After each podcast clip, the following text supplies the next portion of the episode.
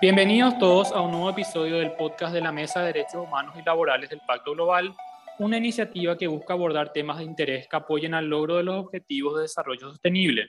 Les saluda Javier Ferreira de la Universidad Iberoamericana y en este episodio hablaremos de un tema que no siempre es escuchado o buscado, por así decir, por los jóvenes, pero que es de suma importancia, que hoy hablaremos ¿verdad? De, la, de la educación sexual en, Paraguay. Para ello nos acompaña la doctora Adriana Salinas Bonfim, ella es actualmente oficial de salud sexual y reproductiva del UNFPA en la oficina del Fondo de Población de Naciones Unidas en Paraguay. Es médica cirujana con especialidad en ginecobstetricia, con un diplomado en gerencia de programas de salud sexual y reproductiva de la Universidad Nacional de Asunción. Doctora Adriana, bienvenida a nuestro podcast de la mesa. Gracias por acompañarnos. Hola, muchísimas gracias, Javier, por este espacio. Eh, agradezco especialmente a la Mesa de Derechos Humanos y Laborales del Pacto Global de Paraguay.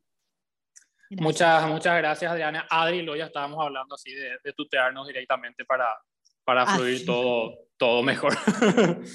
Entonces, Adri, para comenzar directamente con este tema que es de repente vidrioso, eh, delicado, por así decir, en especial de cómo, cómo conversamos al respecto, vamos a irnos así de lleno luego con un tema que creo que es fundamental, que es el tema de las enfermedades de transmisión sexual cuáles son estas eh, enfermedades más comunes, por así decirlo, que se presentan en mayor cantidad a nivel país y cómo va el tema en cuanto a reducción o aumento en los últimos años en, Paraguay.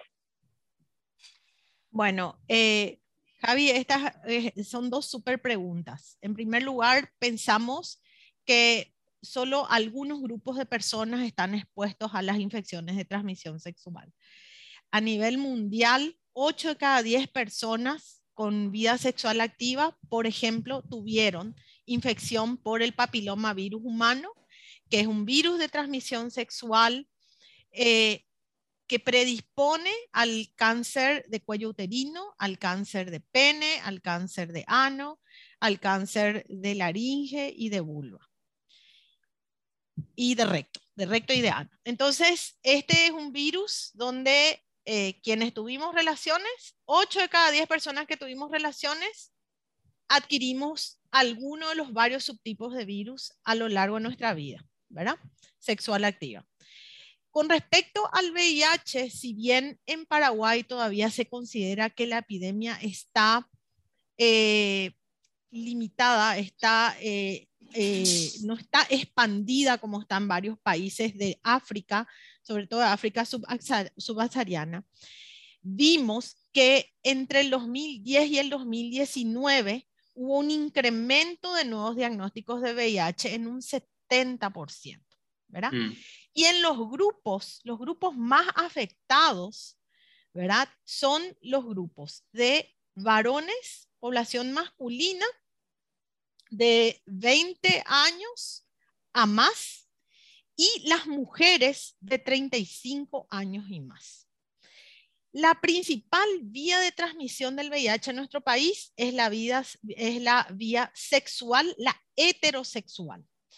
Y en el grupo de niños y de bebés se viene observando una disminución de los casos y esto tiene que ver a que a las mujeres durante el embarazo o antes de embarazarse en las consultas preconcepcionales y a sus parejas, si se les detecta el VIH, con tiempo se les, se les da un tratamiento y con este tratamiento los bebés nacen sin VIH. Claro, el tema es la detección temprana, siempre en todos los casos. El tema es la detección temprana cuando ya no podemos prevenir.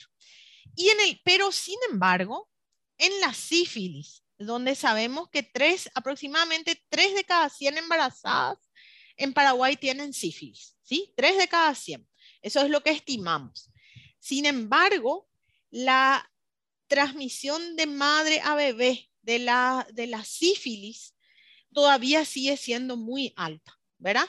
Que también pasa, ocurre lo mismo que en el VIH. Si se les detecta a tiempo a las embarazadas y ellas acuden ya antes de embarazarse a esa consulta preconcepcional con sus parejas, se hacen los estudios, si hay sífilis se trata y después se embarazan o durante el embarazo lo antes posible en el primer trimestre, apenas saben que están embarazadas, hacen todo el control de VIH y de sífilis y en caso de resultar positivo, hacen y completan el tratamiento en pareja, los bebés nacen sin sífilis. Paraguay mantiene en los últimos 10 años una, un número de casos de sífilis congénita altísimo, uno de los más altos de la región. Entonces, o sea que no, estamos, no estamos alarmantes, por así decir, como otros países, pero tampoco es que estamos en una situación ideal. O sea, estamos, estamos, estamos, en una situación donde no mejoramos y tenemos cifras muy altas para lo que deberíamos tener. Nosotros deberíamos tener cero casos de sífilis congénita. Ahí tenemos que apuntar. Y para lograr esto es sumamente importante que la pareja haga el tratamiento y que se complete ese tratamiento antes de las 34 semanas.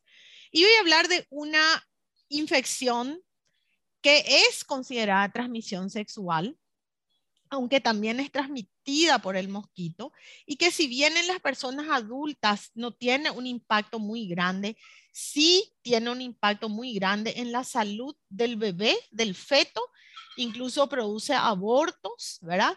Y también impacta mucho en, en, el, en el futuro del bebé, que es el Zika, ¿verdad? Mm. El Zika, ustedes saben, el Zika, eh, tenemos el mosquito transmisor del Zika todo el año en Paraguay y el Zika circula todo el año en Paraguay. Entonces, esta es una infección de transmisión sexual que una pareja cuando se embaraza, tiene que usar preservativo durante todo el embarazo, además de protegerse la picadura del mosquito, para evitar que la mujer estando embarazada adquiera el Zika y de esa manera le transmita al bebé, ¿verdad? Porque las infecciones de transmisión sexual se pueden transmitir preferentemente por vía sexual, pero algunas también de madre a hijo como es el caso de la, del, del, VIH, de la sífilis, del Zika, de la hepatitis B, del herpes genital. Son varias enfermedades que se pueden transmitir eh, de madre a hijo durante el embarazo y también a través de sangre no segura, que hoy en día con, con todos los cuidados que se tienen en los bancos de sangre, ese riesgo está reducido a prácticamente cero. Claro, pero yo personalmente no tenía idea, por ejemplo, el tema del Zika, de si vemos constantemente el tema de cuidarse del mosquito, pero no sabía que era una o sea, que se podía transmitir también de esa forma, ¿verdad? O sea, del hombre, por ejemplo, a la mujer embarazada y ahí, por ende, al, al. Sí, sí, incluso eh, lo ideal es por eso, y aquí vamos, cómo hacer, o sea, más o menos la siguiente pregunta, la pregunta dos, ¿verdad? Eh, ¿Por qué está esta situación? Y bueno, y para mí la pregunta importante también es qué hacer. ¿verdad? La situación está así, en primer lugar, por falta de información o desinformación. Hay muchos mitos en torno a las infecciones de transmisión sexual y mucha falta de información. Como vos decís, esto del Zika es algo nuevo, pero poca gente todavía lo maneja. Incluso si, por ejemplo, el varón tuvo Zika, hay que esperar más o menos eh, seis meses para buscar un embarazo y en el caso de la mujer es un poco menos, pero en realidad se habla de esperar seis meses una vez eh, tenía la enfermedad, esperar seis meses porque el virus del Zika se sigue eliminando por semen y por secreción vaginal. Entonces, para evitar esa transmisión al bebé, es importante eh, hacerse estos controles preconcepcionales. Lo otro, una, un motivo por el cual se incrementan las infecciones de transmisión sexual a nivel mundial también es el estigma y la discriminación. ¿Y por qué me van a decir que tiene que ver el estigma y la discriminación? Tiene mucho que ver. ¿Por qué? Porque yo tengo miedo de saber que tengo VIH, tengo miedo de saber que tengo sífilis y retraso la búsqueda de diagnóstico. ¿Sí? Y la detección temprana ahí queda. La detección en nada, exactamente. Entonces, el estigma y la discriminación son reconocidas, son reconocidos como una barrera muy importante para la prevención y el acceso oportuno a eh, atención. Y en el tema de información, vuelvo al punto anterior y perdón el desorden, hay un mito relacionado al tema, al título que hablaste, al tema de educación sexual, ¿verdad? La gente, la mayoría de la gente es un mito, creen que cuanto más información tiene una persona, lo que va a hacer eso es que tenga más relaciones sexuales con un mayor número de parejas y, y, sin cuidarse. Al contrario, la información, y eso hay datos y estudios internacionales que han demostrado, el obtener información basada en evidencia, no en el temor, no, en, en, en la, no basada en la discriminación ni en el estigma, lo que permite a las personas es tomar mejores decisiones. Yo siempre digo, cuando uno va a comprar una casa o un auto o algo que sea, o va a elegir una carrera, uno busca la información para poder elegir la mejor opción, ¿verdad?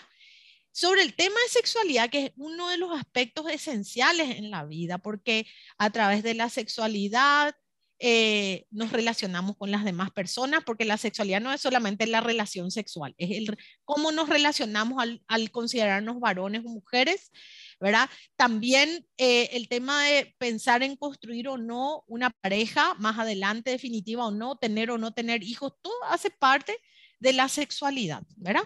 Claro, no es solo... No, no es solo, ¿verdad? Y en un tema tan importante, el no tener información no hace que uno no tenga relaciones sexuales, sino que hace que uno tenga relaciones sexuales en condiciones de riesgo o en condiciones de peligro muchas veces, justamente al saber, por ejemplo, que no existe ningún método anticonceptivo 100% seguro, ¿verdad? Que existe al tener relaciones una posibilidad, aunque sea mínima, de tener un hijo y uno en ese momento no quiere tener hijos, opta muchas veces o por la abstinencia o por otras formas de, eh, eh, de, de, relacionarse con su pareja. Por presión del grupo es que los adolescentes, sobre todo los, los, los más jóvenes, comienzan a tener relaciones sexuales no por una decisión propia, pero por una presión del grupo social. De los demás, y de no quedarse atrás. De no... Así mismo, de no quedarse atrás, ¿verdad? Y entonces la información eso hace. Y lo otro es, contrariamente a lo que se cree, el acceder a información no cambia la orientación sexual de la persona. Absolutamente. O sea, nuestra orientación es independiente a tener información o a no tener información. Lo que sí cambia, ¿verdad? Es tal vez, eh, o sea, no es que es tal vez, lo que sí cambia realmente es esa relación de poder conversar con la familia. Porque también lo que muestra la evidencia es que niños, niñas y adolescentes quieren recibir esta información en sus casas, de parte de sus familias principalmente. Claro, no es extraño, ¿no? no, no, quieren poder conversar con sus padres sobre estos temas con sus madres, con sus abuelas, con, su entorno afectivo, ¿verdad? Entonces, es la, educación sexual también lo que hace es favorece el diálogo al interior de la familia y por lo tanto fortalecen el, el, acceso a este tipo de información, fortalecen, fortalecen los vínculos afectivos, los vínculos familiares. Claro, y justo de, eso querría justamente pasar para el siguiente tema, que es lo de la paternidad responsable, ¿verdad? Justamente. Me encanta. Porque ¿qué, ¿qué, implicaría esto ejercer este tipo de paternidad activamente? Bueno, y realmente la paternidad activa, responsable, parece un nombre medio pesado, pero en realidad hoy hablamos mucho de paternidad activa. Porque la paternidad pues es un derecho, ¿verdad? No es una obligación, es un derecho. Así como es la mujer la que decide que va a tener un hijo, también el varón decide tener un hijo, ¿verdad? Es una decisión que se suele tomar entre dos, ¿verdad? Y es un derecho, el derecho a, ejercer, el derecho a la planificación familiar, el derecho a, una paternidad es un derecho. Y la paternidad activa comienza desde mucho antes del embarazo, comienza desde el momento en que uno decide tener un hijo o una hija y todo lo que eso implica, ¿verdad? El cuidado de la salud, el autocuidado, ¿verdad? El, tener, una, el tener una relación libre de violencia con la pareja, el poder construir un diálogo con esa pareja, el poder entender que tener un hijo, cuando uno tiene un hijo, uno no le está ayudando a su pareja, sino que uno está realmente ejerciendo el derecho a compartir tiempo con los hijos. El compartir tiempo con los hijos no es solo ver ir a la cancha y ver un partido, es eh, apoyarle al hijo, a la hija, a ir desarrollando habilidades para ser autosuficientes el día de mañana, eh, alimentándole, bañándole, cambiándole la ropa, ¿verdad? Y hay un programa muy interesante en el Brasil, que es el que, el que comenzó con el tema de salud del hombre y paternidad activa de forma muy fuerte aquí en, el, en la región, donde ellos ya no hacen el, el Mama Club, sino que es el club de las familias, donde el papá también recibe un entrenamiento y hacen una distribución del cuidado de los hijos. Y en esta distribución del cuidado de los hijos, el resultado, que para mí es lo impactante, es que el bebé se siente tan a gusto con el papá como con la mamá. Aquí normalmente uno ve a un bebé chico, le ve a la mamá, escucha la voz de la mamá y llora para estar con la mamá, ¿verdad? Cuando sienten que el papá forma parte de ese cuidado, eh, ¿qué es lo que le da placer al bebé al recién nacido? Eh, no pasar hambre, o sea, que se vaya el hambre, no estar sucio o sucia. Y, digamos, eh, el, el tema de poder erutar, ¿verdad?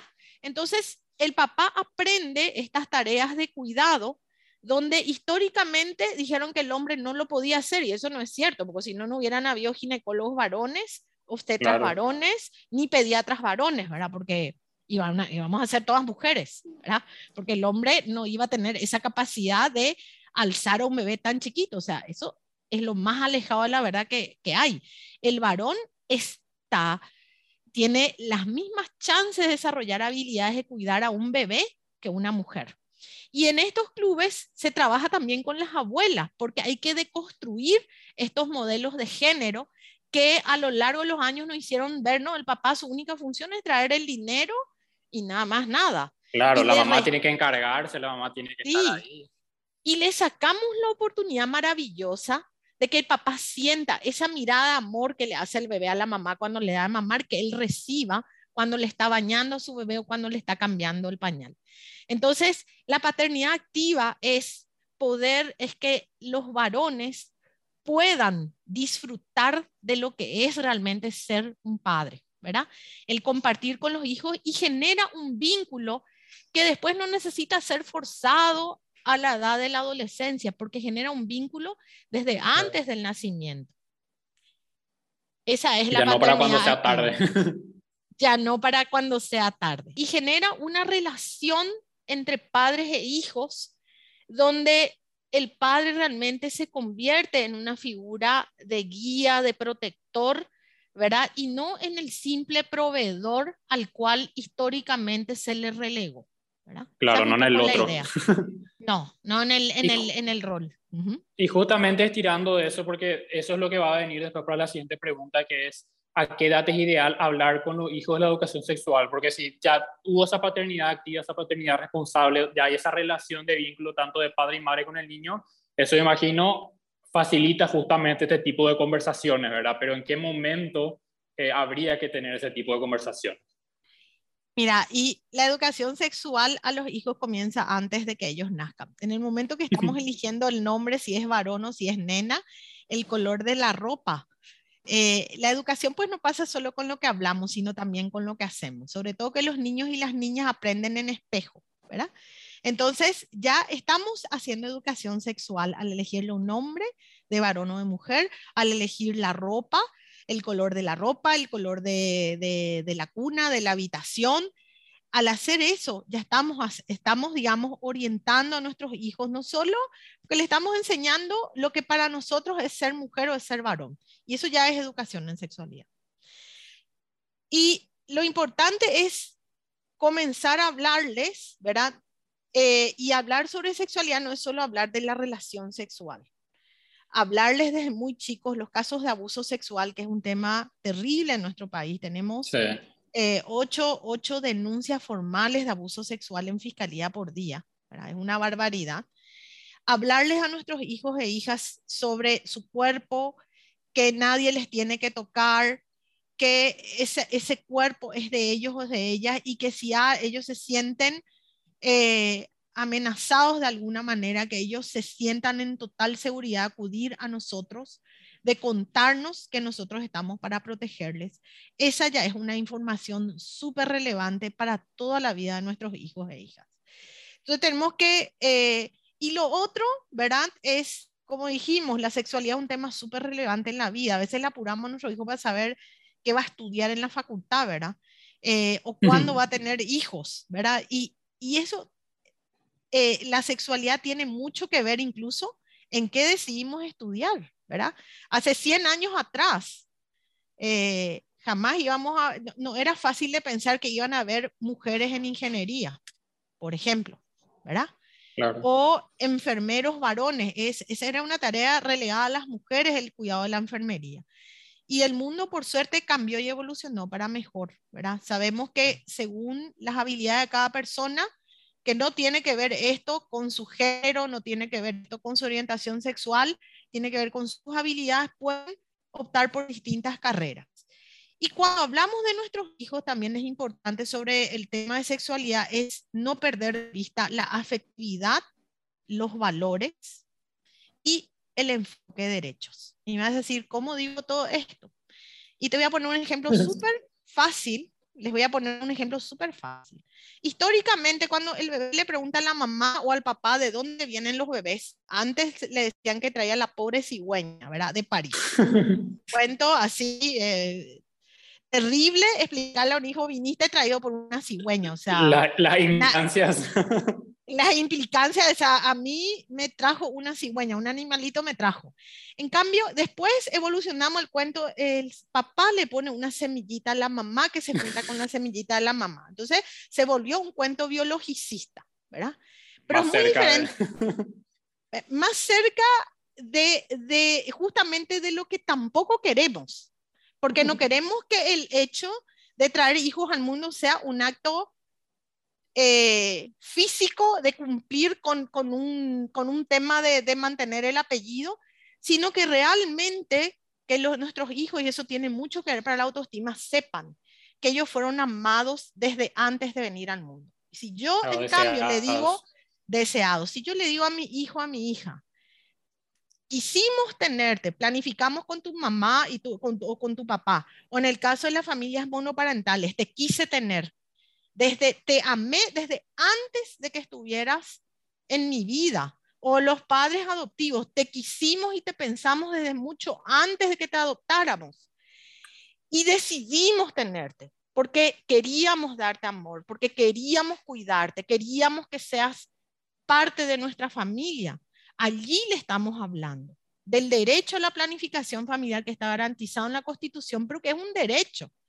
Y le estamos hablando de algo súper importante, de la importancia de la afectividad como eje central en la sexualidad y de la toma de decisiones. De, decidimos. No vino porque, no sé, la sociedad esperaba ya que tengamos un heredero, porque ya me apuraban los abuelos porque había que tener un hijo varón, una hija mujer, sino que naciste y viniste porque yo te quise, te quisimos y te planificamos y viniste.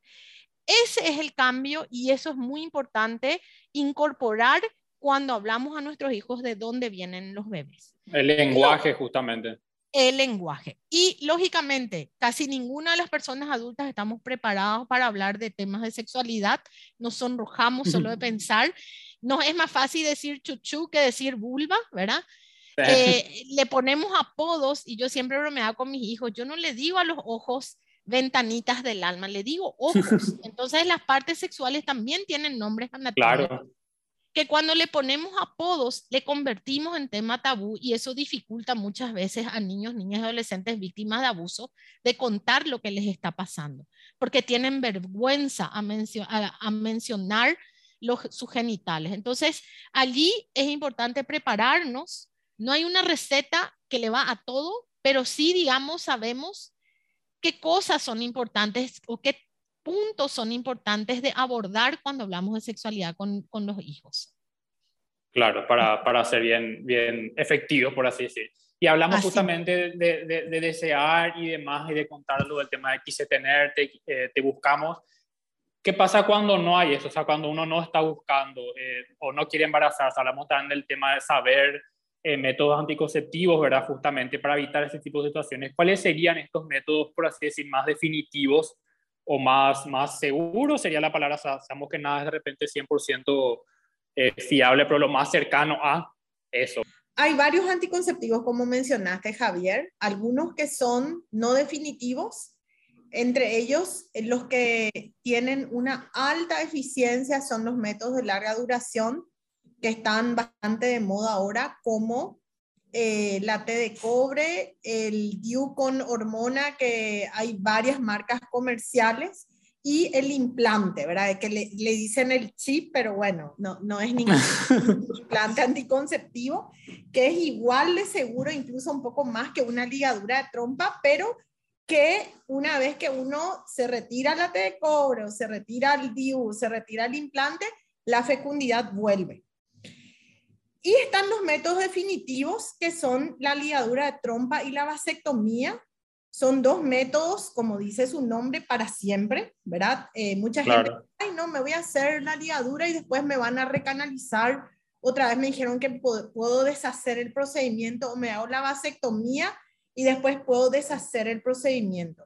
La verdad es que no. O sea, eh, quienes optan por los métodos definitivos tienen que saber que es una decisión definitiva, como dice su nombre. Es irreversible, sí. Irreversible, exactamente. Y aquí, un poco, hay varios mitos en torno a la ligadura de trompa, pero también a la vasectomía. Uno de ellos en el tema de la ligadura de trompa y en la vasectomía que son comunes es que ya sexualmente uno pierde la libido, uno eh, ya no va a sentir placer, ¿verdad? Y el placer no está para nada relacionado a la ligadura de trompa que lo que hacen es cortar las trompas, es, es impedir que el óvulo pueda llegar hasta el útero donde realmente en la trompa es donde es fecundado por el espermatozoide. Claro. Impide que exista ese lugar para la, la fecundación, o sea, que se encuentren allí. Y la vasectomía lo que hace es cortar el conducto deferente, los conductos deferentes, que es el conducto que une el testículo con eh, la uretra, ¿verdad? Que está dentro del pene, que es por donde después sale el, salen los espermatozoides. Primero se van a la vesícula seminal y de allí, una vez que hay eyaculación, eh, salen con el fluido seminal, ¿verdad? Con el semen. Bueno, entonces, esto es lo que se hace. Son dos procedimientos quirúrgicos. En el caso de la vasectomía, es un procedimiento quirúrgico mínimo que incluso se puede hacer con anestesia local, ¿verdad? No, el, ningún, como te digo, ninguno de los dos afecta la libido, ninguno de los dos hacen que la persona no tenga orgasmos. La vasectomía no afecta las erecciones. Y lo otro es que es un mito, es que, ah, si me voy a hacer, tiene que firmar mi pareja. No, el derecho a la en nuestra constitución es personal y quien ejerce cada derecho es la persona. Entonces, si yo varón me quiero hacer la vasectomía, basta con mi firma para hacerme esa vasectomía. No necesita firmar nadie.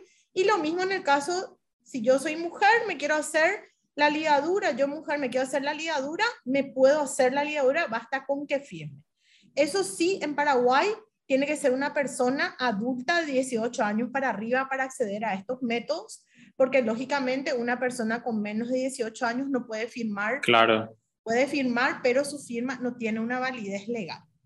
Y eh, decime, Adri, porque justamente yo escuché también bastantes historias. Tengo un amigo justamente que se hizo la, la ligadura, así que se hizo el, el tema de la vasectomía. Dice, se hizo en el día, salió, se fue caminando, o sea, no, no tiene ni siquiera ese tiempo de espera, es una cirugía. No requiere internación, no. Sí, no, de nada, de nada.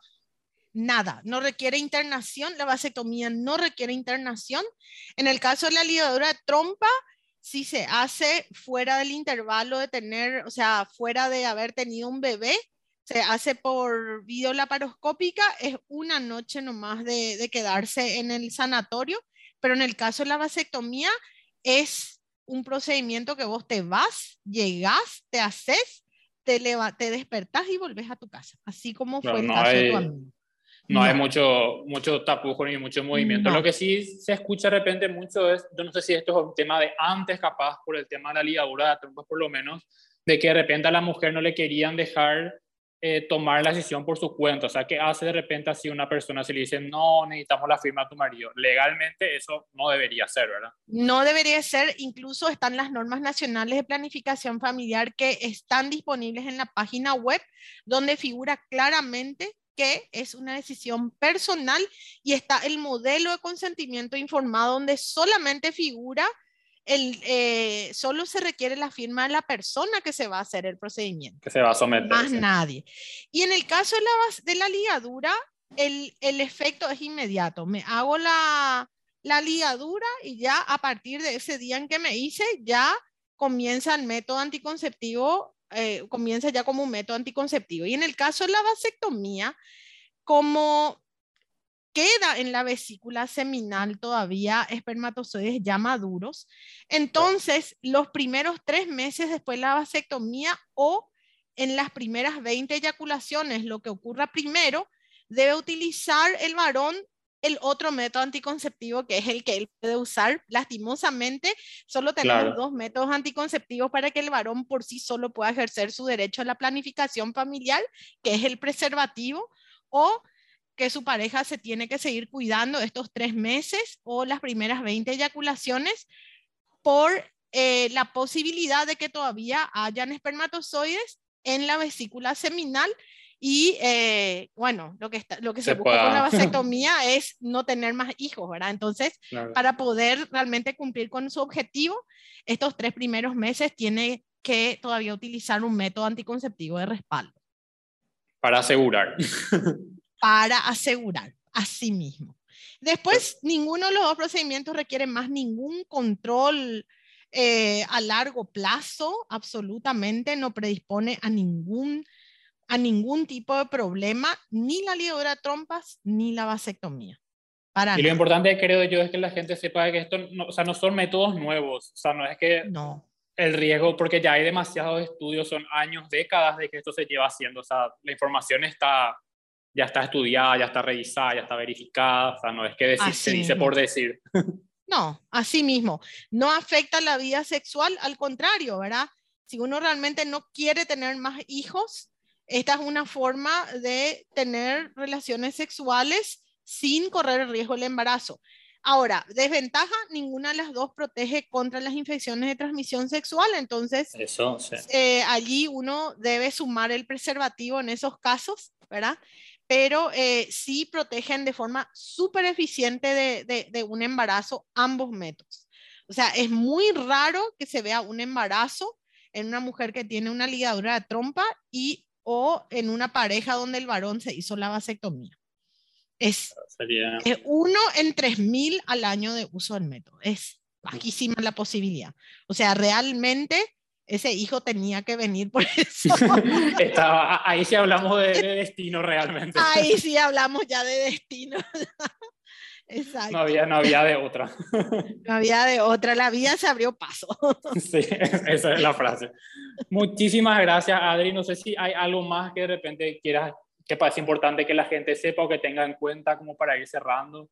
Y, y bueno, decirles que eh, hay mucha información en las redes. Yo sugiero que busquen siempre de fuentes fidedignas, de fuentes donde haya evidencia. Por suerte, aquí el Ministerio de Salud tiene varias, mucha información en su página web. Es, es, un, es una oportunidad eso, poder acceder, poder mirar, ¿verdad? Ahora tienen Twitter, tienen redes sociales, ¿verdad? Y también eh, cualquier duda, consulten con el profesional de salud de su elección. No se queden allí con la sospecha de y no ir a buscar. Y quienes tienen hijos e hijas eh, con menos de, de 45 años o quienes tienen menos de 45, eh, no se olviden de la vacuna HPV, es una de las pocas vacunas para prevenir una de las infecciones de transmisión sexual que hay en el país. Está disponible en el Ministerio Público para niñas de 12 años, pero a nivel privado está la vacuna y también la vacuna contra la hepatitis B que sí está disponible eh, en el Ministerio de Salud. Es importante, son las únicas dos vacunas que tenemos para prevenir dos infecciones de transmisión sexual que no tienen cura. Claro, hay que aprovechar que está disponible, o sea, está, está en todos lados, sí. Están Muchísimas, Muchísimas gracias, muchísimas gracias, doctora Adri, realmente, por, toda, por toda esta información. Eh, te agradecemos nuevamente por tu tiempo. Fue realmente un placer escuchar, como te dije, varias cosas. Yo, por ejemplo, no sabía lo de Zika. Me enteré con esta conversación. Jamás ni se me pasó por la, por la cabeza, ¿verdad? Entonces, eh, le agradecemos nuevamente a los oyentes por estar aquí con, con nosotros y les instamos también a hablar como, como estábamos hablando con Adri, sin vergüenza de estos temas, ¿verdad? Que son siempre muy, muy importantes. Así que nuevamente agradecido por tu tiempo, Adri. Eh, esperamos puedas escuchar también el podcast, nuestros episodios anteriores, que también hay mucha, mucha información interesante. Voy a seguirles con mucho gusto. Gracias a ustedes por el espacio. Un abrazo y estamos a disposición siempre. Gracias. Gracias, Adri. De esta manera terminamos este episodio del podcast de la Mesa de Derechos Humanos y Laborales del Pacto Global. Invitamos a todos los que quieran saber más acerca del Pacto Global a que ingresen en pactoglobal.org.py, que es nuestra página web, y sigan nuestras cuentas oficiales en redes sociales. Estamos como Pacto Global Paraguay en Facebook y arroba Pacto Global PY todos juntos en Twitter y en Instagram. Hasta la próxima.